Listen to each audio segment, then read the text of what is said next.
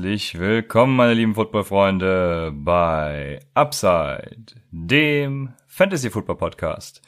Mein Name ist Christian und an meiner Seite ist wie immer Raphael und ihr hört gerade unsere Folge zum Take-Em Tuesday. Raphael, freust du dich schon gleich auf das Spiel? Wir nehmen gerade auf um kurz nach elf. Ja, freust du dich schon? Oh, ich habe so Bock. Ich, äh, ich kann es gar nicht, ganz, kann es gar nicht erwarten. Ähm, Matthew Stafford und Aaron Jones müssen liefern in unserer Dynasty. Gleichzeitig ähm, muss Danny Amendola basten, was er ja sowieso tun wird. ähm, also ich muss 50 Punkte aufholen und das ist auf jeden Fall machbar, easy. Ich habe richtig Bock. Äh, Aaron Jones und Matthew Stafford sind meine Jungs. Und ja, geiles Spiel in Lambo. Ähm, Nachtspiel, äh, geil, geil, geil, geil. Hab so Bock. Ja, bei mir ist es, glaube ich, so, dass äh, Jamal Williams nicht mehr als 13 Punkte machen darf, damit ich nicht gegen den, dem ich äh, Stefan Dix getradet habe, verliere. das, das wär, ist so geil. Das, das wäre echt bitter. das ist geil, ja. ähm, ja, was glaubst du, wer gewinnt eigentlich, so mal um, im, im Real Football gesprochen? Green Bay. Okay, ja, sind wir anderer Meinung, weil ich ja? glaube tatsächlich, dass die Lions das Ding rocken werden. Ja, am, am geilsten wäre Highscoring, dann äh, macht Aaron mhm. Jones und Matthew Stafford beide Punkte. Aber ich glaube, in Lambo, na, ist natürlich ja. gegen, gegen, das, gegen, gegen das Laufspiel sind die äh, Lions stark. Ähm, und in der Luft sind sie auch gut. Deswegen, und natürlich die Optionen für Rogers sind nicht so, sind nicht so prickelnd mit, ohne Devonta Adams. Deswegen, es wird auf jeden Fall eng, es wird, glaube ich, rough und geil und ich stehe auf solche Spiele, die, die hart zur Sache gehen. Ja, ja, Steph, ich glaube vor allem an Stafford, der gefällt mir diese Saison echt gut. War ja auch, muss man sagen, dein äh, Quarterback-Target im Draft. Mhm. Von daher, ja. ich bin gespannt, freue mich und werde es mir morgen in der Condensed Version irgendwann reinziehen. Ja, ähm, jetzt haben wir nett gestartet. Ich, ich sehe aber gerade hier, ich sehe gerade hier in unserem League-Chat in der Dynasty steht, Hauptsache mehr Punkte als Raphael. ja, das, so, so ist es. Das Hast du mich hier wieder äh, äh, taunted, ja? Ja, so ist es. Ja, nice, okay. Ich habe mehr Punkte als du, so ja, muss man ja mal auch in den Raum werfen. Und das mit, mit meiner langfristigen Strategie, wo ich doch nur Rookies und Sophomores habe. Ja, das stimmt. Naja. Ja, ja, das stimmt. Ich bin aktuell bei 50 Punkten für die Zuhörer, also was wirklich sehr, sehr schlecht ist, war aber extrem desperate. Aber komm, lass uns nicht hier die ganze Zeit über unser, äh, unsere Dynasty reden. Wir wollen richtig loslegen, eskalieren heute. Viele Fragen von unseren Hörern, äh, vor allem aus dem Discord-Channel. Let's go. Ja, zum Eskalieren bin ich hier. Ich muss nämlich zuallererst mal richtig mein Frust loswerden.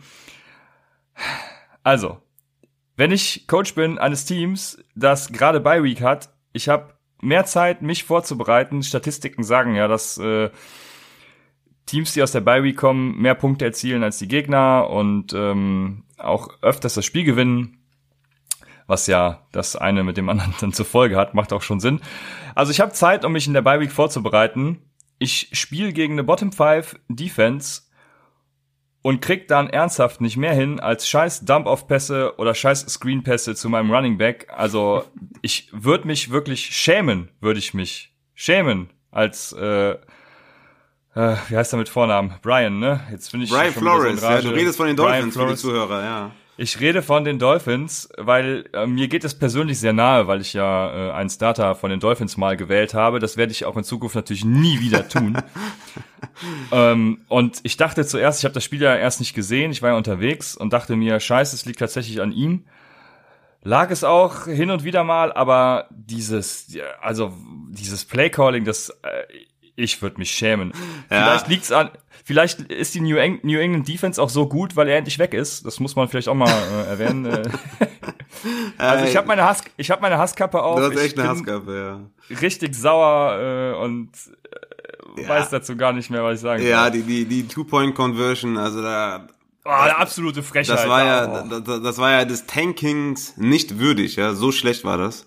Also die wollten das Ding nicht gewinnen und das war wirklich schlecht. Mit Ansage, jeder wusste, äh, das, das wird ein Fail. Jeder wusste, das wird ein Fail. Und es wurde ein ja. erbärmlicher Fail. Und ja, ja, du regst dich ziemlich krass auf über etwas Unnötiges äh, in Sachen Fantasy. Aber ja, da war klar, dass ich meine, dass ich meine Wette mit Baker Mayfield gegen Rosen gewinne. Ne? Äh, das eine Player hat Adrian Frank übrigens heute auch mal bei Twitter auseinandergenommen, hat mich sehr gefreut. Ja, geil. Das, ich dachte mir gestern auch, was, was, was machen die denn da bitte? Ist der eskaliert? Äh, für, seinen, für seine Verhältnisse schon, würde ich sagen. geil, ich liebe es. Geil, geil, geil. Ähm, nice. Ja, kommen wir direkt dann zu einem Thema, was eine gute Überleitung ist, und zwar ein Fantasy Football Meltdown. Den wird von euch für die Rookies, die es noch nicht so kennen, ihr werdet mindestens einmal pro Saison ein Meltdown haben. Das heißt, ihr werdet einmal pro Saison montags morgens oder auch dienstags morgens sagen, ich deinstalliere Sleeper, ich deinstalliere ESPN, ich lasse die Scheiße sein. Da müsst ihr einfach mal zwei, drei Tage drüber stehen. Das äh, passiert uns auch noch jedes Jahr, ich, oder dir auch? Nein, also mir, nee, nicht nee, mehr. mir passiert Boah. das nicht. Weil, weißt du auch warum? Weil ich ähm, bei, also bei den Spielen, ich gucke mir die, die Red Zone an, ähm, weil ja, die Giants im Einzelspiel macht nicht so viel Sinn, äh, wenn sie Sonntag spielen. ähm, ich schaue ja nicht auf meine Fantasy-Matchups, während die Spiele laufen. Also ich gucke mir die Spiele an und gucke dann in der Halbzeit oder wenn die Nachtspiele anfangen, also die 22 Uhr Spiele anfangen, anfangen ähm, dann gucke ich, guck ich mal ein, zwei Mal drauf. Ansonsten lege ich das Handy beiseite, schreibe nur äh, äh, über Football an sich, aber schreibe nicht oder guck nicht auf meine Fantasy-Teams. Und deswegen rege ich mich da auch noch gar nicht so auf. Ne? Deswegen. Ähm, ja, am nächsten Tag wird's dann aber schlimm. Ja, am nächsten Wenn du dir Tag. denkst. Ja, das Ding ist ja, ich, ich gewinne ja immer alle meine Matchups, ne? Deswegen gibt's, äh, gibt's ja, nichts zum Aufhören. Ja, okay, alles klar. Ja, also ich würde sagen, jeder Spieler hat mindestens einmal die Saison diesen Meltdown und lasst euch davon nicht beirren. Am Donnerstag sieht die Welt schon wieder anders aus. Dazu aber auch eine Frage von Lutz aus dem Discord. Ich habe eine Frage zum Thema Emotionen und Gefühle. Jetzt wird's emotional. Äh, sollte man ab jetzt sich nur noch nach Zahlen und Daten, Wafer und Aufstellen unabhängig vom Namen. Ähm, ich hoffe, die Frage ist jetzt klar geworden. Äh, ich weiß gerade selbst nicht, was er meint. Also ob man sich von Emotionen leiten lassen sollte oder nicht. äh, Punkte, Targets, Matchup und Verletzungen analysieren und danach emotionslos handeln. Und meine klare Empfehlung ist da nein, denn wenn das so wäre, dann hätte man diese Meltdowns nicht. Also ja. wenn das so wäre, dann wäre Josh Rosen auch ein würdiger, äh, sneaky Quarterback-Start gewesen. Ja. Aber es gibt dann eben auch noch Faktoren wie Brian Flores, die da reinspielen. Ja, ja, ja. ja zu, zu, zur Vollständigkeit nochmal gerade zu meinem Arroganzanfall. Ich habe ein äh, äh, Season High vier Spiele äh, von sieben Ligen, also vier Matchups verloren dieses Wochenende. Also es war gerade nur ein Witz für die Jungs, die mich noch nicht kennen und Mädchen, die mich noch nicht kennen. Zurück zu Lutz. Ähm, ja, klares Nein natürlich. Ne? Es geht im Fantasy Football definitiv um Emotionen, äh, um Vertrauen in deine Spieler. Also wenn ihr diese Woche kein gutes Gefühl bei Dix hattet, dann äh, seid ihr zwar ziemlich, dann ne, seht, seht ihr ziemlich blöd aus, äh, weil er mit 40 Punkten auf der Bank äh, sitzt. Ich habe es ja auch in der Start-Sit-Folge gesagt, ich habe es im Discord-Channel hundertmal gesagt, stellt ihn auf, ähm, besser geht's nicht. Aber ich kann es euch nicht verübeln, ähm, und oder ihr solltet euch das selber nicht verübeln, wenn ihr nicht aufgestellt habt, denn er hatte komplette Bust-Games gegen die Falcons, gegen die Raiders, gegen die, äh, gegen die Giants, alles geile Matchups und die hat ihn jedes Mal gestartet, jedes Mal enttäuscht und äh, ja, deswegen don't blame you. Äh, es geht nicht nur um Stats, nicht nur um Targets, nicht nur um Matchups. Natürlich ist es unsere Aufgabe, euch äh, zu sagen, was Sache ist oder das zu analysieren und euch zu sagen, wen ihr aufstellen sollt. Aber es ist im Endeffekt eure Entscheidung. Und äh, wenn ihr Dix nicht vertraut habt, zum Beispiel, also Dix ist das perfekte Beispiel, äh, wenn, wenn ihr ihm nicht vertraut habt, dann ist das vollkommen okay.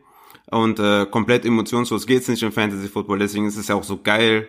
Und äh, Fantasy Football ist halt alles, aber aber nicht emotionslos. Und äh, ja, es ja. ist einfach so. Ja, das war ein gutes Schlusswort zu dieser Frage.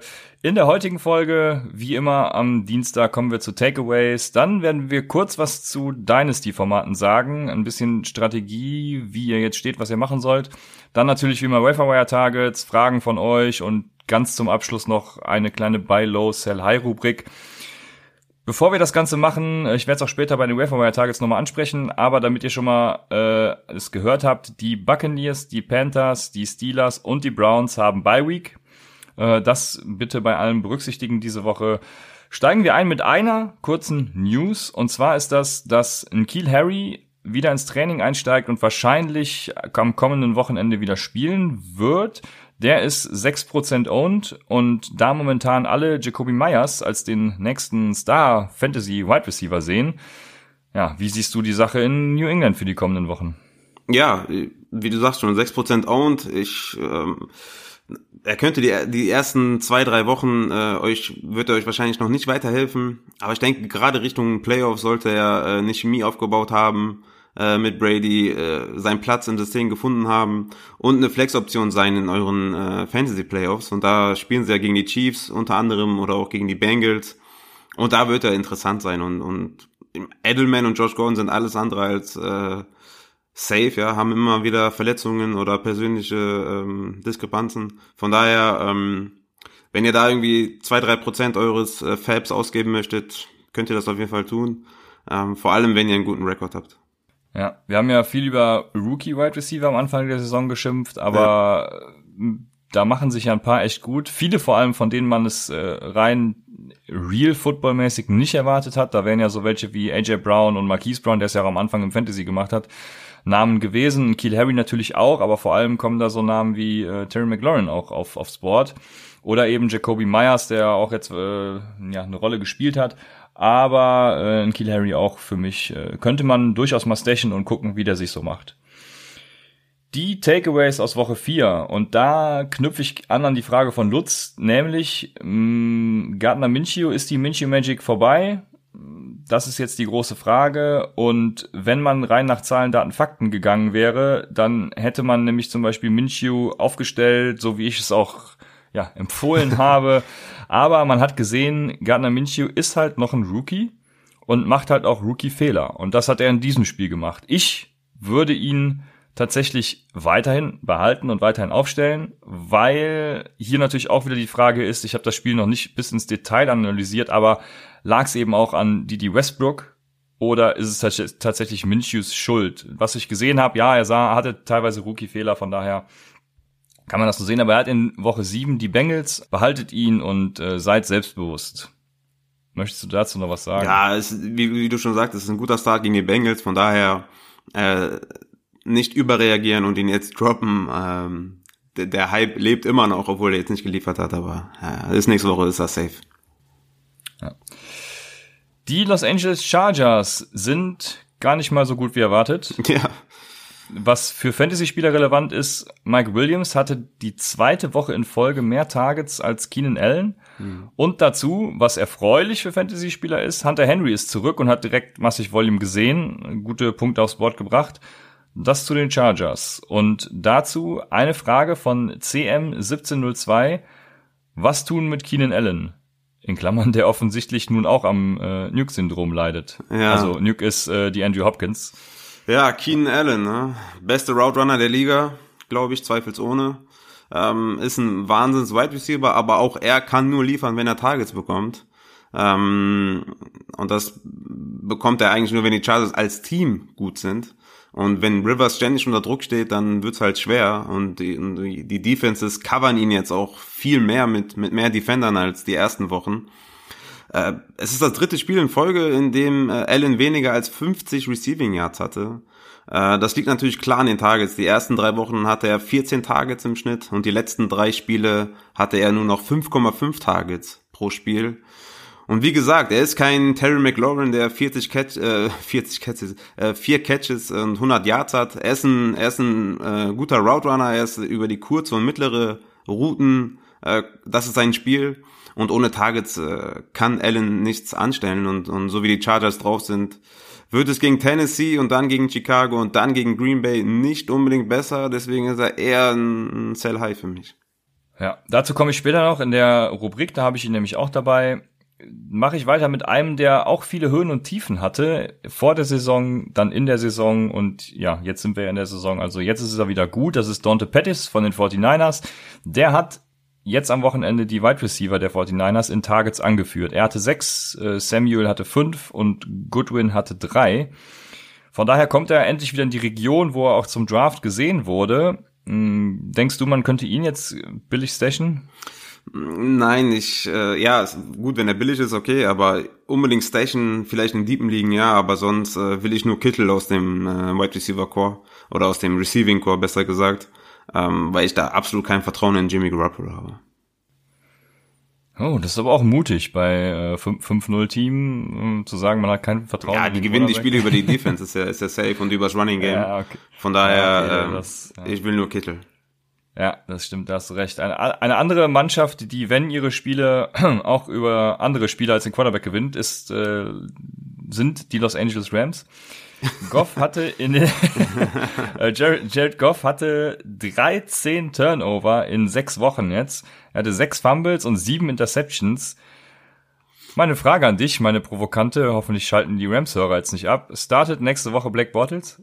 Boah, das wäre krass. Nee, geht nicht. Dazu ähm, war die letzte Saison zu gut. Aber ja, 24 Passing Attempts, 13 Completions, 78 Yards äh, geworfen. Also minus 0,88 Fantasy Punkte. Hat netterweise keine Interception geworfen. Aber äh, schon übel, ne? Was meinst du? Black Bottles über Jared Goff? ja, auf gar keinen Fall. Also das, das, das, können sie ja gar nicht machen. Nee, äh, Geil. Nee. Vor allem ist, also so schlecht wie Goff auch ist, er ist immer noch besser als Black Bottles, meiner Meinung nach. Ja. Ähm, ja, und er, Fantasy-Relevanz hat er ja auch trotz seines, seiner ganzen Turnover und alles hin und wieder mal. Jetzt war ja eigentlich das erste Spiel, wo er wirklich komplett gebastelt ist. Ja, die Niners haben komplett zerstört. Ja. Das ist Ja. so. Eine Sache, die wir von Donnerstag nochmal aufgreifen wollten, weil da auch zu auch eine Frage kam, ist, sind die äh, New England Patriots. Und zwar das Playcalling von den New England Patriots, weil ja Tom Brady der neue Running Back ist und mit zwei oder drei Sneaks, ich bin mir gerade gar nicht mehr sicher, ähm, da durch die äh, Line gepfeffert ist für ein paar Yards. Anders kann man es nicht sagen. Ich glaube, das kann, das kann keiner besser als er. ja, clever durch die Line äh, sich Gesneakt. gemausert hat, wie auch immer. Ja, eben gesneakt, richtig. Und die rote Rakete fragt, geiler Name übrigens, äh, wie besorgniserregend ist das Red Zone Play Calling für Sony Michel? Ja, sehr, sehr, sehr. Ähm, die Goal-Line-Touches waren natürlich das ultimative Argument für Sony Michel am Draft Day. Äh, zuerst war ja, war ja äh, das Knie ein Concern, dann sah er in der Preseason wieder gut aus und dann dachte ich, wow, okay, geil. Sony Michel, vierte Runde, Money. Ähm, der war für mich einer der Running Backs, die ich bei über zehn Touchdowns gesehen habe. Ja, und ohne die Goal-Line-Carries äh, ist er natürlich stark limitiert, was sein Upside angeht. Äh, die Carries in den letzten drei Wochen waren in einer guten Range, hatte 17, 19 und 24 äh, gegen die Giants. Äh, damit hat er einen guten Floor, äh, stand auch bei beiden Brady äh, Quarterback-Sneaks im Backfield. Aber die Pets äh, sind ähm, ja diese Saison noch krasser, äh, noch krasser unberechenbar äh, als letztes Jahr. Ja, und ähm, Sony Michel ist nicht mehr als ein Low-End Running Back 2 für mich und Rex Burkett ähm, könnte zurückkommen nächste Woche und dann noch ein paar Touches verlieren. Also ja, so toll finde ich das nicht, aber ich, ich habe immer noch Vertrauen in Sony Michel. Ja, schön für dich. Äh, Ich habe ja auch letztens noch gesagt, dass ich immer noch für mich ein Buy Low wäre, aber ich verliere langsam echt den Glauben an Sony Michel, weil das Spiel habe ich auch schon komplett sehen können und das sah halt echt ganz schrecklich aus. Also da sah selbst der 28-jährige Bolden, 28 ist er glaube ich, ne? Ähm, bin mir gerade gar nicht sicher, 28, 29 irgendwie so rum. Der sah besser aus als der junge, frische und talentierte Sony Michel und also ich möchte mit ihm im Moment nichts mehr zu tun haben. Da gibt's, denke ich, bessere Optionen. Also ich, wir hatten vor der Folge ja schon mal gesprochen. Für mich ist er noch nicht mal mehr der Low-End Running Back 2, sondern wenn es weiter so schlecht aussieht, dann nur noch ein Running Back 3. Ja, ja ich, ich keep ihn, ich behalte ihn, weil viel wirst du nicht bekommen für ihn und ähm, Ja. er ist immer noch ein guter Flex-Spieler und ähm, ja, er braucht einen Touchdown oder wenn er nächste, nächste Woche einen Touchdown macht oder ähm, ja, Goal-Line-Carries wenigstens schon mal bekommt, ne, dann sieht das wieder anders aus. Also ich hab, bin da immer noch guter Dinge. Ja, du hast ja schon gesagt, wenn er die Goal Line Carries bekommen hätte anstatt Tom Brady. Ja, er stand wenigstens auf dem Platz. Ne? Bei dem einen stand halt Bolden auf dem Platz, der hat ihn natürlich direkt äh, verwandelt. Und bei den Sneaks stand er wenigstens im Backfield. Also von daher, ja, was soll ich dir sagen? Ich behalte ihn trotzdem. Ja, ja, wie du schon sagst, man kriegt auch halt nicht viel für ihn im Moment. Kommen wir zur nächsten Rubrik und das sind so ein paar Sachen rund um das Thema Dynasty. Was mache ich jetzt, wenn ich 1,5 oder sogar 0,6 stehe und wenn ich weiß, es geht um absolut nichts mehr? Wie sollte ich dann mein ja, Roster renovieren, sage ich mal? In Dynasty meinst du jetzt, ne? Genau, es geht Ähm, nur um Dynasty. Ja, ich würde euch raten, bei einem Negativ-Record von 1,506 natürlich echt äh, mies. Ähm, du weißt, wovon man redet, Christian.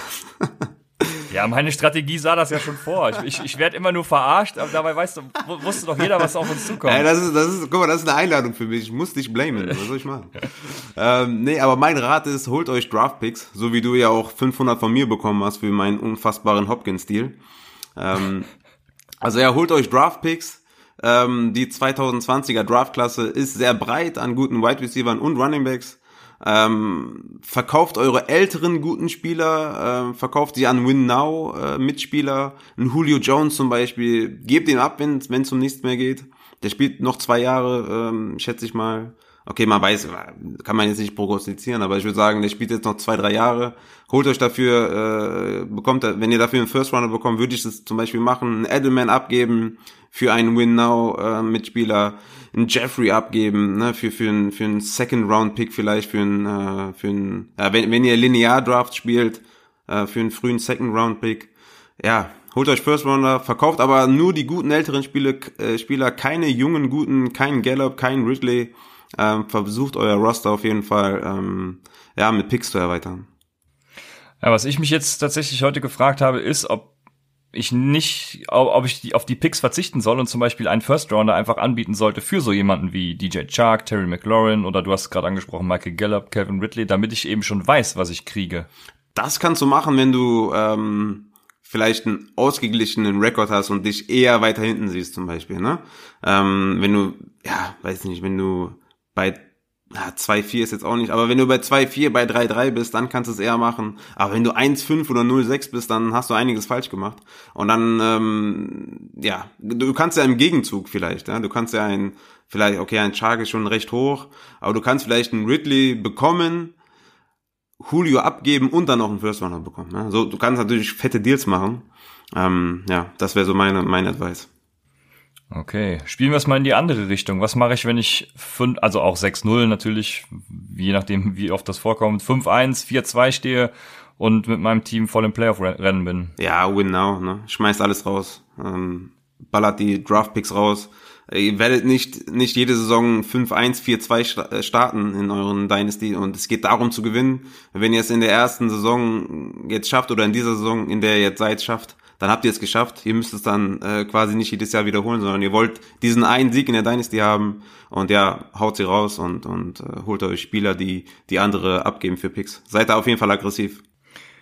Du hast es eben schon mal angesprochen, äh, die 3-3-Teams, was machen die? Ja, Willst abwarten. was ergänzen? Ja, abwarten. Nicht zu aggressiv, aber auch nicht zu zurückhalten. Fragt die Leute, die Picks wollen, äh, was man machen kann, welchen Preis gewisse Spieler haben. Nicht überstürzen. Aber auch da seid aufmerksam. Ähm, der nächste gute Deal könnte euch nämlich dann in die Playoffs bringen und die Championship näher bringen. Also ihr solltet da auf jeden Fall nicht zurück, äh, zurückhaltend sein. Okay, dann kommen wir jetzt endlich zu den Wire Targets und da sei nochmal gesagt, Bye Weeks haben die aus London, Bucks und Panthers sowie die Steelers und die Browns. Fangen wir an, wie immer, mit den Quarterbacks. Da haben wir zum Glück von den Vieren nur zwei, die ausfallen. Das sind James Winston und Baker Mayfield. Die sind je nach äh, Plattform 75% owned. Sollte man deiner Meinung nach jetzt beide droppen oder sie Bändchen und Ersatz suchen? Ja, ähm, wenn du Ersatz hast auf dem Wire, dann droppen, auf jeden Fall safe, 100%. Also ich würde keinen, keinen der beiden auf meine Bank station. Ah, danke, das wollte ich hören. Also ich würde auch keinen, vor allem nicht von den beiden, also wenn es so ein Kyler Murray wäre oder auch ein Russell Wilson oder Top 10, ja. genau, ja, Top 5 äh, würde ich äh, gehen. Ja, ich, ich würde ein QB1 halt, ne? Ein QB1 würde ich Also je nachdem, ja, je nachdem wie groß die Liga ist. Ich, ja, je nachdem ja, wie groß eine Fünferliga wäre auf jeden Fall crazy. Äh, nein, also bei einer Zehnerliga zum Beispiel würde ich Top 5 gehen und äh, ah, okay. wenn sie je, je nachdem, wie es größer wird, dann eben auch höher. Aber genau, also lieber droppen und äh, den Ersatz für den dann auch aufnehmen. Und mein Ersatz, den ich nehme, ist Josh Allen gegen die Dolphins. Äh, mehr braucht man auch nicht sagen, kann man direkt zu den Running Backs kommen. ja, es ist doch so. Also kommen wir zu den Running Backs. Äh, da starten wir mit ein paar Fragen. Und zwar fragt Skullbro, wahrscheinlich ein Viking, nehme ich an. Ähm, und ein Bro. Und, und ein Bro, ja. Was machen, wenn man Gallman für ziemlich viel geholt hat? Also wirklich viel in Klammern. Jetzt, mich würde interessieren, wie viel. Ja. Ähm, Abwarten und Tee trinken oder versuchen zu sellen? Oder ist es eher ein Drop? Äh, ja, ist wirklich spannend zu wissen, wie viel du ausgegeben hast. Unser Rat war ja 15 äh, Prozent, glaube ich, damals. Ja, genau. Ähm, es ist ein bisschen anders gekommen, als wir erwartet haben. Wir dachten ja, dass Saquon länger ausfallen wird. Vielleicht noch bis zur Bye Week der Giants. Ähm, es ist anders gekommen. Er ist eine Maschine. Äh, er könnte zurück sein. Ich bin mir da noch nicht ganz sicher, dass er nächste Woche zurück ist. Könnte sein, dass er eine Woche, äh, also noch eine Woche länger ausfällt. Ähm, deswegen droppen würde ich ihn tatsächlich nicht. Ich würde ihn noch äh, station für diese Woche, falls äh, Saquon ausfällt. Hast du auf jeden Fall einen Flex-Guy. Und Sellen kannst du den nicht. Das kannst du nur an den Barclay-Owner fragen, der vielleicht einen guten Rekord hat, den Handcuff von Barclay haben möchte, den kannst du fragen, was er haben möchte, aber äh, Sellen ist, ist relativ. Ja, leider ist dem so. Also ich hoffe auch, du hast nicht zu viel ausgegeben. Die zweite Frage von Jonas.de mit 5-1 oder auch 6-0. Ab wann soll man Handcuffs picken? Äh, Christian meinte ja, dass man sie schon letzte Woche vom Waferwire hätte picken sollen. Ich meine, damit äh, bist du gemeint, weil ja, du hast das gesagt. Ja, du bist ich ja voll der Gegner davon. Ja. Ich bin Gegner der Handcuff-Theorie. Vor allem, da jetzt die Bye-Weeks anstehen, je nachdem, wie groß eure Bank ist, kann man natürlich jetzt schon beginnen, Handcuffs zu picken, aber wenn eure Bank klein ist und ihr Ersatz für eure Starter braucht, dann wäre das natürlich blöd, den Bankplatz mit einem Handcuff zu füllen. Ja, also ich, ich sehe das ja anders, bekanntermaßen. Ich, äh, ich sage, stasht eure Workhorses. Äh, auch bei einem 3-3-Rekord würde ich langsam anfangen, wenigstens einen äh, eurer Running Backs zu handcuffen. Ähm, ich also ich sehe es halt so, wenn, wenn jetzt, sagen wir mal, ähm, ja, ein Camera ausfällt, dann musst du halt Murray am Start haben, sonst kannst du dein Team äh, in die Tonne kloppen. Ja, und dann, mir fällt jetzt leider kein Beispiel an, aber dann hast du äh, eben, Riker, wie spricht man den Vornamen? Right, also du hast, Armstead. Du, du, hast Armstead genommen, Fournette bleibt fit und Camara verletzt sich, ja, und was machst du dann? Dann hast du keine Tavis Murray, weil du nur den einen gestecht hast und musst trotzdem irgendwie äh, wen Neues holen. Also, nee, ich bin da kein Freund von, äh, kann man jetzt verschiedene, verschiedene Szenarien durchspielen. Wir sind anderer Auffassung. Also ich würde es erst machen, wenn eure Beiweeks rum sind, ähm, außer eben bei so Fällen wie David Johnson, wo man weiß, der oder James Conner auch, wo man weiß, die haben mit Verletzungen zu kämpfen. Äh, da könnte was passieren, da würde ich natürlich jetzt schon drauf gehen, aber eben auch nur aus dem Grund, weil sie schon angeschlagen sind. Ja, und auch bei denen, die ganz klare Handcuffs haben, ne? Das sind ja auch nicht viele. Mittlerweile genau. haben wir da eine bessere Übersicht, aber du, du stagst ja. jetzt kein äh, Jordan Wilkins für einen Mac oder so, weil halt Naim Heinz ja, dann auch viel Arbeit bekommt. Aber ja, bei Fournette, bei, bei Cook, äh, es ist ganz klar für mich, dass, dass ihr jetzt schon anfangt. Natürlich, wenn ihr, wenn ihr einen Negativrekord habt, dann nicht. Aber ähm, ja, wenn ihr einen positiven habt, dann auf jeden Fall. Ja, passend dazu wieder von Ballo Tobi die Frage, Murray als Cuff für Camara. Und da sage ich ja klar, weil, safe. ja, du wolltest auch schon wieder safe sagen, ne? Ja. Weil Murray könnte, es sah zumindest so aus, als würde er wieder Standalone Value kriegen, so wie es ursprünglich mal angedacht war. ja, genau. ähm, muss man abwarten, wie sich das entwickelt, aber Murray als Kaffee Camara würde ich sogar mitgehen, weil eben aus dem Grund, dass er auch Standalone Value haben könnte. Ja, von daher wäre das so ein Kaff, den ich tatsächlich mittragen würde. Dann mache ich mal weiter oder fange ich mal an mit unserem ersten Waiver Running Back Target. Das ist für mich Mark Walton äh, Running Back der Miami Dolphins ist 4% owned. Äh, er ist die, äh, oder er ist der Nummer 2 Running Back im Death Chart der äh, Dolphins. Hatte ähm, 75 Total Yards gegen die Redskins, 32 Rushing Yards bei 6 Carries und 43 Receiving Yards bei 5 Receptions. Ähm, Kenyon Drake hatte 16 Touches, also hatte deutlich mehr ist also noch der Leadback, aber Walton sah gut aus, wie ich, wie ich finde, und äh, ist in deepen Ligen auf jeden Fall eine Option und ein Dynasty auf jeden Fall ein Stash wert. Äh, besonders in äh, Competitive Ligen, wie bei uns zum Beispiel, da habe ich ihn ja auch, habe ihn leider nicht aufgestellt, hatte glaube ich 10 Punkte, soweit ich weiß. Ähm, Wäre auf jeden Fall besser gewesen als Daryl Henderson. Aber ähm, ja, holt ihn euch auf jeden Fall in deepen Ligen, das ist auf jeden Fall eine Option. Ja, ja, ja. Dynasty gehe ich da noch mit, aber alles andere, da verlierst du mich vollkommen. Also Belage hat ja auch einen Touchdown, äh, also einen Goal-Line-Carry. Er hatte den, ja. Und Canyon Drake ist da Leadback und Miami ist sowieso, ich will mich jetzt nicht wieder reinsteigern, äh, nicht gut. Nee, da bin ich tatsächlich raus. Den ja, aber elf Carries äh, in der deepen Liga würde ich schon in, in Betracht ziehen auf jeden Fall. Ist natürlich sehr, sehr desperate, aber das ist halt jetzt Week 6, 7. Ne? Wie viel würdest du für ihn ausgeben? Ein, zwei Prozent. ah, nicht viel, okay, Nein. alles klar. Äh, bevor ich zu meinem ersten Target oder meinem einzigen Target auch komme, nee, ich habe mehrere, meinem ersten Target komme, ähm, ich kommt mir spontan noch eine Frage und zwar Philadelphia Eagles kommen mir in den Sinn. Willst du da einen Running Back von haben? Ich sag mal gerade, Howard hatte nämlich 63% der Snaps, Sanders 29% der mhm. Snaps. Mhm. Howard hatte 13 Attempts für 49 Yards, aber Sanders hatte wiederum drei Attempts für 6 Yards und drei Receptions für 86 Yards und einen Touchdown. Mhm. Also sehr äh, komisch alles. Howard kriegt die Runs, äh, Sanders kriegt ein, auch nur wenige Receptions eigentlich, macht daraus viel. Ja. ja, Howard steht zwei Drittel auf dem Feld, Sanders nur ein Drittel. Willst du davon irgendwen haben? Ähm, wenn dann Miles Sanders, weil er durch, weil er der Receiving Back ist und dadurch hat er halt mehr Upside.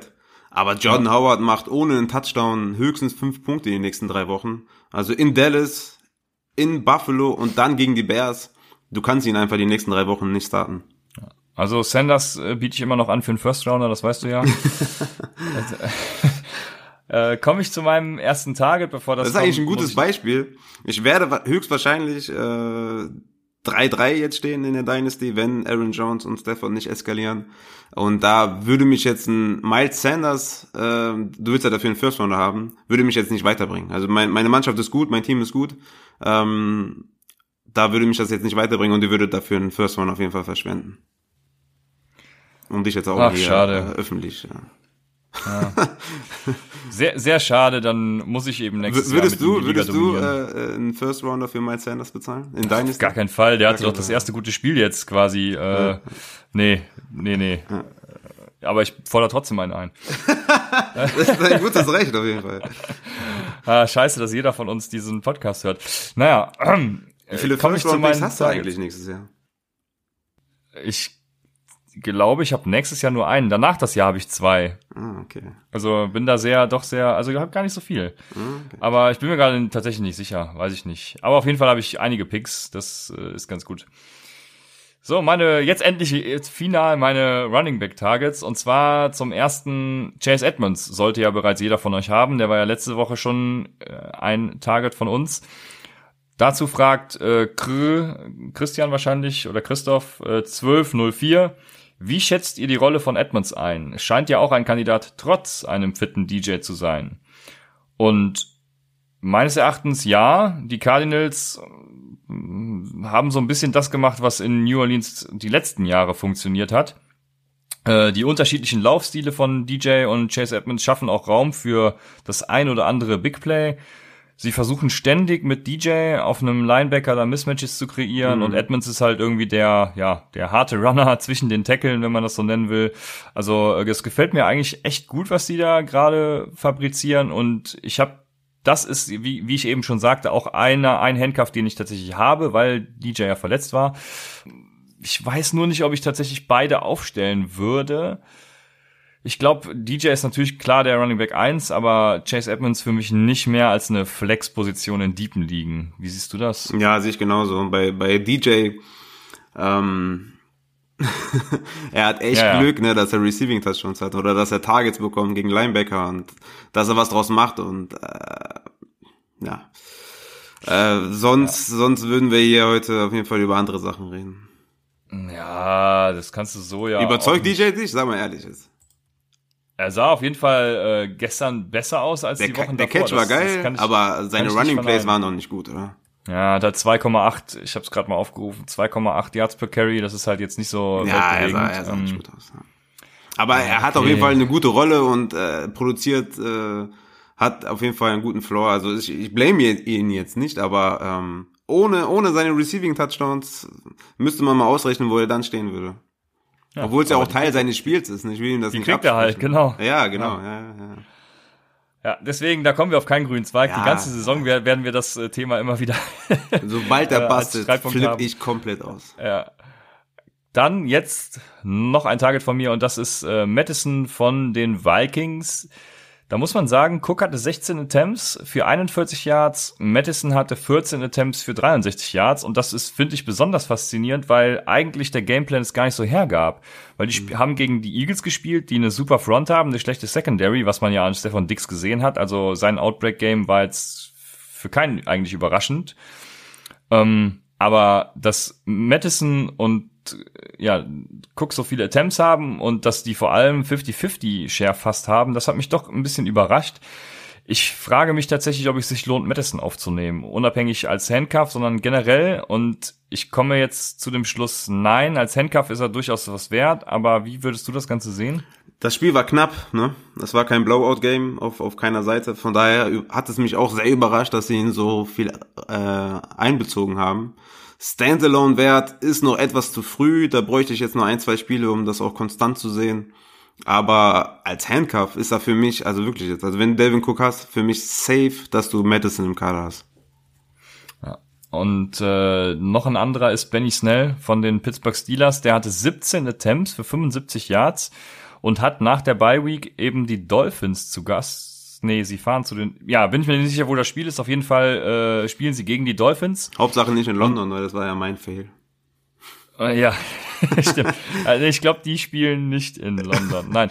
Ähm, und ja, James Conner ist wieder so ein bisschen angeschlagen, könnte vielleicht verletzt sein. Also diese Woche würdet ihr ihn noch billig kriegen ja, für so 0 bis 2 Prozent äh, könnte ich das mal wagen. Wahrscheinlich sogar für 0, weil ihn wird, ihn wird keiner holen. Wenn ihr einen Bankplatz frei habt, dann macht es und probiert es einfach aus. Ob James Conner eventuell was Ernstes hat, dann habt ihr natürlich einen hervorragenden Running Back in euren Reihen, weil J äh, Jalen Samuels ist auch verletzt, muss man dazu sagen, mhm. falls ihr das noch nicht gehört habt.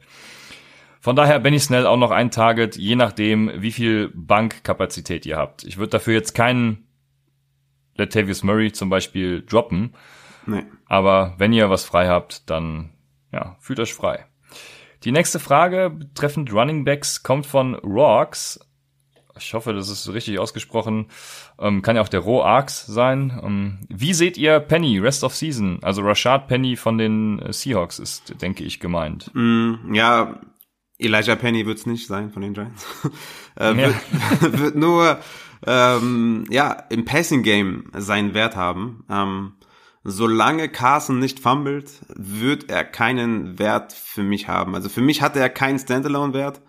Ähm, zumindest solange ich das nicht gesehen habe, dass er, dass er ja, 10 bis 15 Carries bekommt und damit auch was macht.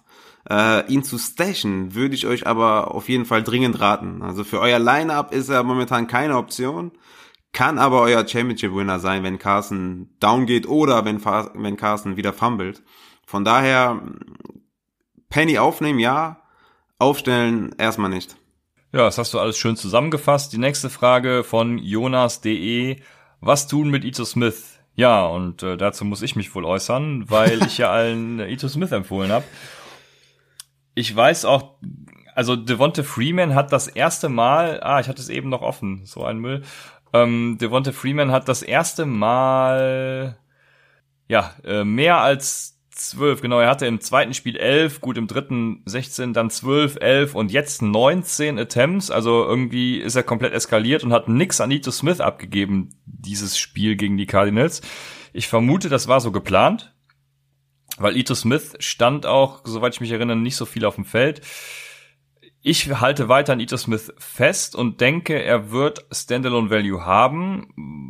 Das hat er gezeigt. Der Snap Share wird bestehen bleiben, meines Erachtens. Also, ich würde ihn behalten und nicht für jemanden wie oben angesprochen Madison oder Snell schon mal gar nicht äh, droppen. Ja, würdest du ihn für einen Latavius Murray droppen? Ja. Okay, da wäre ich mir nämlich gar nicht so sicher. Da müsste ich, da, da würde ich in die Videoanalyse gehen, um mir da ein Urteil zu bilden. Ja. ja würdest du ihn auch nicht für Madison droppen, wenn du äh, Devin Cook hättest? Wenn du jetzt ja sagst, äh, dann würdest du natürlich deine ganze äh, vorangehende ja. Argumentation natürlich an Akta legen. So ist es. Und ich würde das auch tatsächlich nicht machen, weil, okay. nein, ich glaube, ich glaube, dass Ito Smith Standalone Value hat, das glaube ich mehr als bei Madison, wobei die Vikings natürlich ein Run-Heavy-Team sind und Madison das auch haben könnte, aber Ito Smith hat schon gezeigt, dass sein Snap-Share eben 50-50 mit Devonta Freeman ist. Ich glaube an ihn. Okay. Jonas hat aber noch eine zweite Frage und das war, ist Samuel, also Curtis Samuel, jetzt ein Every Week Starter? Und dazu habe ich mir mal die Targets genommen. DJ Moore hatte 10, 14, 2, 5, 8, 10. Curtis Samuel hatte 4, 13, 7, 7, 6, 6. Also seine Targets waren sehr konstant die letzten vier Wochen. Wir haben ja beim Draft auch immer gesagt, dass Curtis Samuel für uns, ich, also für mich war es auf jeden Fall so, ich bin mir gar nicht mehr sicher, ob es für dich auch war, der Wide Receiver 1 bei den Panthers wird. Das ist im Moment noch nicht so abzusehen, noch nicht so der Fall. Ich weiß nicht, wie das mit der Quarterback-Situation zusammenhängt. Also das ist auch mal, denke ich, ganz klar, wenn Cam Newton wiederkommt, dann spielt auch Cam Newton, obwohl Kyle Allen 4-0 ist er, glaube ich, jetzt 4-0 ist. Mhm, ähm, ja also für mich führt da kein Weg dran vorbei. Das ist anders als bei den Jacksonville Jaguars, denke ich. Ein Every Week Starter ist er für mich je nach Tiefe der Liga. Also in der Zehner, Zehnerliga wäre es das jetzt noch nicht. Moore ist da immer noch die Nummer eins, denke ich. Aber in der tiefen Liga mit seinen Targets 7, 7, 6, 6 und könnte man ihn schon durchaus reinwerfen, denke ich. Wie siehst du das? Ja, DJ Moore war für mich auch äh, vor der Saison der Nummer 1 Wide Receiver. Es war einfach nur, äh, ich hätte lieber Curtis Samuel gedraftet als DJ Moore aufgrund der verschiedenen Draft-Positionen oder der ah, ja, genau, Distanz. Genau, okay. ähm, ja, Curtis Samuel ist nice, das ist ein cooler Spieler. Für mich ein Wide Receiver 3 Rest of Season und auf jeden Fall ein guter Flex-Spieler. Ähm, der gibt dir einfach einen guten Flow auf der Flex, hat dazu noch Upside. Ähm, aber ein Every Week Starter ist er nicht, auch nicht in 12er Ligen. Also Every Week bedeutet ja, dass er ein Wide Receiver 2 ist. Ähm, von mir ist auch ein Low End, dann wäre auf jeden Fall auf, in, in, der Flex auf jeden Fall zur Diskussion auch noch. Ähm, da ist er noch nicht für mich. Ähm, ja, rest, äh, every week ist auf jeden Fall viel zu hoch. Sehr gut. Kommen wir zu den Wide Receivern. Und da sehe ich gerade, dass wir bei den Takeaways ein bisschen was vergessen haben. Das ist mir gerade aufgefallen, als ich mein Target ansprechen wollte. Das holen wir jetzt einfach mal ganz kurz nach. Äh, und zwar ein Takeaway noch. Gus Edwards hat Ingram outgesnappt, das wollte ich noch erwähnen. Edwards hatte 41% der Snaps, Ingram 38%, Hill 21%, also Edwards hatte da mehr Snaps als alle anderen. Dann die zweite Sache, Tannehill übernimmt in Tennessee und sein Wide Receiver 1 ist Humphreys, also nicht AJ Brown und auch kein Corey Davis. Willst du da überhaupt wen haben? Bei Tennessee? Ja. Nein, danke. Gar keinen. Will niemand genau, haben. und jetzt ja, das, äh, ja, ich im Moment auch nicht. Vor allem die Mariota-Ära ist wohl abgeschlossen. Zu Recht. Ja, äh, sehen wir mal. Weshalb ich darauf kam, war nämlich mein nächstes Waferwire-Target ist natürlich wieder Orden Tate, wer auch sonst. Er hatte nämlich zwölf Targets. Der zweite war Boyd mit sieben und Erickson mit sechs. Also ja, Orden Tate sieht massig Volume und meines Erachtens ist er auch diese Woche wieder ein Waferwire Target. Mehr muss ich dazu gar nicht sagen, das habe ich in den letzten Folgen schon gemacht. Aber eine Frage noch von CM1702, die ich unterschlagen hatte in den Takeaways. Wie verändert sich der Value von Boyd, wenn AJ Green zurückkommt? Ja, erstmal zu Odin Tate, das ist auf jeden Fall ein großer Possession Receiver, hatte geile Highlight Catches, also ich bin auf jeden Fall mehr als gespannt, was da noch kommt. Hab ihn in zwei, drei Ligen, ähm, in zwei glaube ich, auf der, auf der Bank gehabt. Ähm, erwartet auf jeden Fall noch ein paar gute Spieltage. Ja, zurück zu Boyd. Wenn AJ Green zurückkommt, ähm, ja, wird Boyd für mich wertvoller tatsächlich. AJ Green bekommt den Nummer 1 Cornerback. Boyd wieder den etwas schwächeren Cornerback. Und ähm, ja, diese Woche bei den Ravens äh, hatte er einen absoluten Shutdown-Cornerback mit Marlon Humphrey. Und ja, das war natürlich ein übles Matchup und von daher kann man dieses Spiel nicht großartig bewerten und äh, nicht unbedingt off sein, was Boyd angeht, war er bisher ähm, ganz solide. Ähm, hat auch nicht damit gerechnet, dass äh, Marlon Humphrey äh, Boyd covern wird. Ist ja eigentlich kein Slot-Cornerback, aber hat anscheinend so viel Angst vor Boyd, dass das der Gameplan war. Ähm, also Boyd ist für mich auf jeden Fall safe. Für mich ein Buy-Low-Kandidat. Hatte 59 Targets in sechs Wochen. Ähm, also fast 10 im Schnitt. Ähm, wobei 14 das höchste an Targets war und 6 das wenigste, also sehr konstant. Von daher äh, Boyd kaufen und Boyd ist auf jeden Fall relevant, wenn AJ Green zurückkommt. Ist Orden Tate dann auch noch relevant? Ja, auf jeden Fall. Okay. Zwei Dann große Possession Receiver mit Green und, und Tate ist auf jeden Fall, bin gespannt. Äh, vielleicht hat es auch noch Auswirkungen auf Joe Mixon, wenn die ganze Offense dann besser wird durch AJ Greens ähm, Rückkehr. Wahrscheinlich schon nächste Woche. Von daher ähm, mit Mixon auf jeden Fall nochmal eine Woche abwarten, wie sich das da verändert hatte. Ziemlich enttäuscht. Äh, ja, Joe Mixon ist ein ganz anderes Thema, ja. Das ist ja, deprimierend auch. Wird wie, wie letztes Jahr Aaron Jones komplett falsch eingesetzt, zu wenig eingesetzt. Er ist der beste Running Back, er ist ein Workhorse, so müsste er eingesetzt werden. Aber wartet dann noch eine Woche ab, ähm, um da jetzt ähm, ja, große Panik kann man da schon schieben. Er war zumindest ein Second-Round-Pick. Ähm, deswegen tut's natürlich sehr weh, aber wartet noch ab. Ähm, macht keine überhasteten Aktionen. Auch wenn wir in Week 6 sind und ihr jetzt sagt, ja, überhastete Aktionen, du hast gut reden. Aber ja, wartet noch, wartet noch. Das sehe ich genauso. Ein zweites Target von mir ist noch Deshaun Hamilton von den Broncos, falls Emmanuel Sanders verletzt ist, aber auch nur falls Emmanuel Sanders verletzt ist. Also in tiefen Ligen ist das ein Target von mir bei einer Verletzung von Emmanuel Sanders und jetzt darfst du deinen richtigen, in Anführungsstrichen, äh, Waferwire Target Wide Receiver machen. Ja, richtig, genau. Ähm, Jameson Crowder mal wieder, Wide Receiver der Jets, 42% owned, also immer noch zu haben. Ich hatte ihn zwar letzte Woche schon genannt, weil ich davon ausging, dass Darnold wieder spielt und genau das ist ja auch passiert und Darnold hatte natürlich direkt wieder eine Connection mit Crowder. Im ersten Spiel der Saison äh, mit Darnold hatte Crowder 17 Targets und in Woche 6 gegen die, gegen die Cowboys direkt wieder 9 Targets, 6 Receptions für 98 Yards. Also ihr müsst ihn holen auf jeden Fall. Äh, speziell in PPR-Formaten ist er auf jeden Fall ein Must-Own äh, Right Receiver. Ähm, der wird euch auf jeden Fall einen guten Floor geben. Ja, genauso wie Crowder, auch Robbie Anderson, da hat Donald ja auch eine Bombe drauf gefeuert. Also die waren beide echt geil wieder. Und äh, man hat auch gesehen, bei den Jets ist ja, liegt leider an Luke Falk und mit Sam Darnold läuft's wieder, wird ein ordentliches Team. Sam Darnold ja auch unser Quarterback Sleeper im Draft gewesen, also von dem erwarten wir, denke ich, auch immer noch viel. Ja. Ich zumindest. Ja, da holt, holt euch auf jeden Fall Livion Bell. Vom Waferwire oder? Vom Waferwire. nee, bei Low. Livian Bay, ja, Low. Safe. Ja, wenn den Low einer hergibt, ja, dann auf jeden Fall. Kommen wir zu den Tight Ends. Da ist mein erster Fels. Ich war, habe den Vornamen gerade gar nicht parat. Äh, genau, danke sehr. Der hatte letzte Woche schon zwei Touchdowns, hatte allerdings auch nur zwei Targets.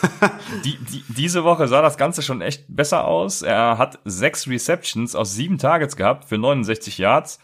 Zudem wartet jetzt in der kommenden Woche die Defense der Colts und das ist die drittschlechteste Defense gegen Tight Ends. Also, wenn Fels seine Targets dann so fortsetzt, dann ist er ein guter Streamer für jemanden, der in der Bye Week ist, wie eben Greg Olsen. Äh, ja, braucht man da noch OJ Howard erwähnen? Ich weiß es nicht. Nein. Äh, eben, eben solche Leute. Dann ist Fels eine gute Streaming-Option. Ja, wo wir jetzt bei den Texans sind, kommt mir erst noch äh, DeAndre Hopkins in den Kopf. Hast du, hast du gesehen, dass ähm, Will Fuller die Deep äh, Targets hatte und nicht Hopkins, der hatte die kurzen Targets. Ähm, ja. Boah, da bin ich echt äh, sehr besorgt, ne, was, was Hopkins angeht. Ich hatte ihn, glaube ich, für diese Woche als Wide Receiver 2, ich glaube Julio Jones an 1. Ich hatte echt safe einen Touchdown erwartet. Ähm, die, die tiefen Tages bekommt aber äh, Will Fuller. Wie würdest du dabei DeAndre Hopkins äh, Rest of Season jetzt erstmal äh, weitermachen? Ja, ich habe ihn trotzdem immer noch in meinen Top 5. Also da. Geht nicht anders, ne? Ja. ja wann, wann, wann, wann müssen wir anfangen, ähm, die absoluten Stats auch runterzustufen? Also wann geht's los? Ja, wir hatten ja schon mal darüber gesprochen, dass ich mir nicht sicher wäre, ob ich als Hopkins-Owner Golladay für äh, äh, Hopkins irgendwie nehmen würde oder sowas, weil Hopkins einfach so schlecht Kannst war. Das gar nicht machen, mehr, ne? das ist glaube ich halt, zwei Wochen her. Ja, er hat halt schon eine riesen Sample Size, ne, über mehrere Jahre, dass so er immer halt, abgeliefert ja. hat. Deswegen an, an die Rookies da draußen oder an die Neulinge oder die vielleicht ihre erste, ihre zweite Saison spielen, ihr könnt es nicht machen. Ihr könnt Hopkins jetzt nicht verkaufen für einen Dix oder ihr könnt Hopkins nicht benchen im nächsten Spiel. Das geht einfach nicht. Er ist ein absoluter ja. Stud. Ihr müsst ihn aufstellen. Äh, über mehrere Jahre extrem konstant gewesen. Ähm, das nochmal kurz äh, zu, zu Hopkins. Wahrscheinlich einige ja. stellen da Fragen. Ähm, ja, das kann sein. Ja. Mein Tight End, äh, wherever I picked, da muss ich kurz lachen, ist Benjamin Watson. Tight End der Patriots, äh, wurde resigned von den Pets, weil Matt Lacoste äh, eine Knieverletzung hat ist 1% owned.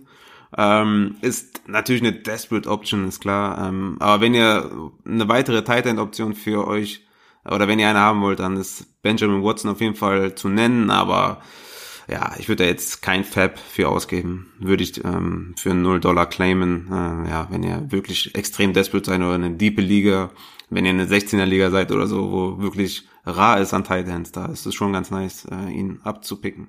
Damit kommen wir dann jetzt zur wahrscheinlich besten Rubrik des Dienstags, auf die ihr euch alle freut. Und das ist. Darauf warten sie doch alle, oder?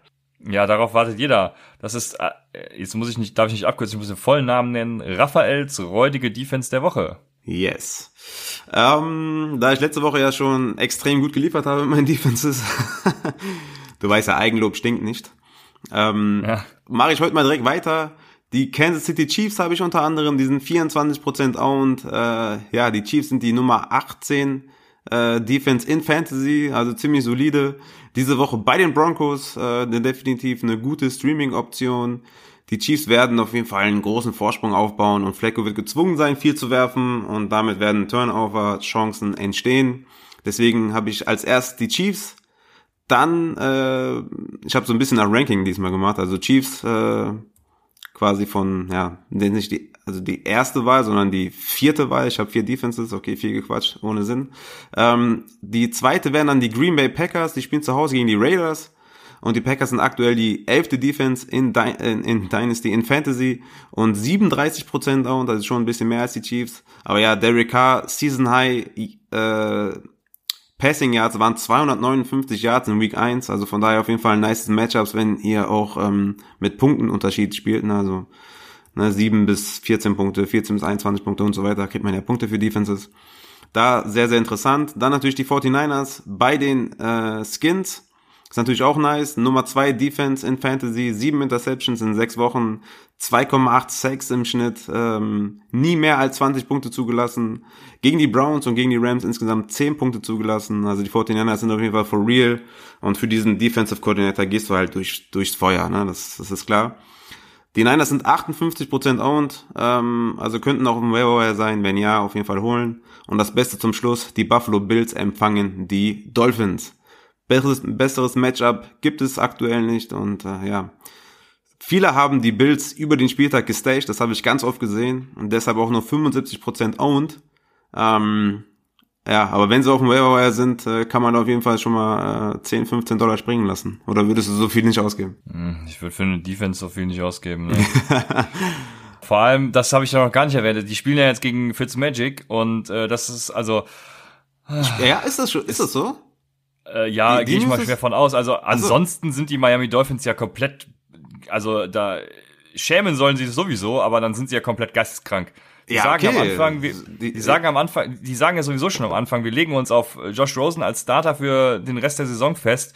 Dann äh, wird ein total beschissenes Playcalling veranstaltet in dem Spiel gegen Washington nach einer Bye Week. Ich hab's schon gesagt und gegen die schlecht, fünf schlechteste Defense der Liga so ein schlechtes Playcalling, Christian eskaliert. dass Rosen überhaupt keine Chance hat, irgendwas zu zeigen, dann sind die so komplett dumm und schmeißen Fitzpatrick rein im, ich glaube, Ende des dritten Viertels war das. Äh, was erhoffen die sich denn bitte davon? Also die machen sich ja nur komplett lächerlich. Also wenn ja. ich Fan der Dolphins wäre, ich Willst ausflippen, ne? Machst ja sowieso schon, obwohl du Lokal in Mach ich jetzt schon, ja. Aber ja, äh, egal, also egal ob Rosen oder Fitz, Fitzmagic spielen, bei Fitzmagic sind vielleicht die Turnover, ja, spielen wahrscheinlich noch eine größere Rolle als bei Rosen, obwohl da tun sie sich nicht viel. Aber immer noch eine geile, geile Defense, vor allem die Bills, ja, also äh, die spielen zu Hause gegen die Dolphins, also das ist, ja, wird also ja, ist ein sicheres, sicheres Ding auf jeden Fall. Ja. Äh, ich würde tatsächlich was für Defenses bieten, das ist ja sowieso schon mal, äh, ich würde sonst nie was für Defenses bieten, aber so fünf, fünf oder so würde ich da schon mal gehen. Also beziehungsweise sechs muss man ja machen, weil fünf macht jeder. aber aber Boah, hoch das ist ja ganz 15, schön sneaky unterwegs, ey. Ja, hoch auf 15 würde ich, da, würde ich da nicht gehen. Kommen wir zur letzten Rubrik. Mal sehen, ob wir unter einer Stunde bleiben. Und Na, das sind, ja, das sind die Buy Low und Sell High Kandidaten. Und ich habe meine Buy Low Kandidaten. Das ist einmal DJ Chark. Den hatte ich letzte Woche sogar schon angesprochen, dass es so kommen wird. Äh, mit, ich glaube, fünf Punkte hat er gemacht. Oder je nach Scoring-Format halt irgendwie ein bisschen weniger ähm, oder ein bisschen mehr. DJ Chark ist einen, den ich jetzt auf jeden Fall stechen würde. Ich weiß nicht, wen ich dafür bieten würde. Aber auf jeden Fall was Billiges. Ja, hab mir jetzt keinen aufgeschrieben. Ja, zum Beispiel. Ich würde es tun. Ja, ähm, ich auch. Kommt dann auch, dann switch ich, ich, switch ich jetzt direkt zu meinem Sell High und zwar Stefan Dix. Also Stefan Dix würde ich dann für einen DJ Chark ausgeben. Wahrscheinlich würde ich versuchen, noch mehr zu kriegen nach dem 40-Punkte-Spiel. Ähm, oder je nach Format eben ein bisschen weniger, bisschen, bisschen weniger, ja.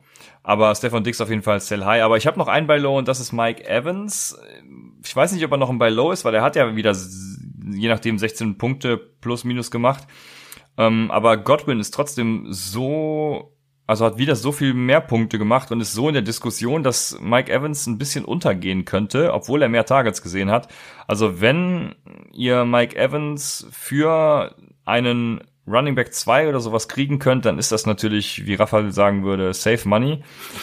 Von daher probiert das ruhig mal. Und Evans und Shark meine bei Lows, ein Sell High Stefan Dix und der zweite Sell High ist Keenan Allen nach der kommenden Woche. Also ich würde ihn noch eine Woche spielen, weil dann kommt, ähm, dann spielt er gegen Tennessee und danach muss er gegen Chicago und Green Bay ran. Da wird's dann ein bisschen schwierig. Gut, dann hat er noch Oakland und Kansas City äh, vor der Bye Week, aber Chicago und Green Bay könnten wieder ein paar Shutdowns werden. Hm, ja, und vor allem sind die Chargers so schlecht. Ne? Hm, das kommt noch erschwerend dazu. Nach dieser Woche würde ich Keenan Allen hochverkaufen. Ja. Ja, Tennessee Titans kann man zum Beispiel auch als Defense streamen gegen diese schlechte Chargers O-Line. Ähm, aber ich habe jetzt vier rausgepickt und die sind, glaube ich, ganz stabil. Aber ich fand es interessant zu Evans, äh, damit wir auch auf jeden Fall nicht unter einer Stunde bleiben. Würdest du lieber Evans oder lieber äh, Godwin im, im Kader haben? Lieber Godwin, weil der im Moment konstanter ist. Und Krass. man hat gesehen, die, die Panthers haben jetzt im zweiten Spiel gegen die äh, Buccaneers gespielt und ich hatte eigentlich die Hoffnung, dass sie zumindest auf Godwin eingestellt sind und das waren sie scheinbar nicht. Ja, ja wenn du so wenn du zwei so gute Right Receiver hast, ja, musst du dich halt meistens entscheiden. Ne? Ja. Ich würde mit Godwin gehen, weil er konstanter ist. Ja, don't blame you, aber ich bleib bei Evans. Ähm, ja, mein Buy Low ist Travis Kelsey, Tight End der Chiefs. Ja, Kelsey und äh, allgemein Titan sind immer ein Riesenthema und ähm, ja, Kelsey hatte acht Targets in sechs Wochen im Schnitt. Im Schnitt 82 Yards. Ist der Titan 3 in PPR und in Standard äh, und das nur mit einem einzigen Touchdown.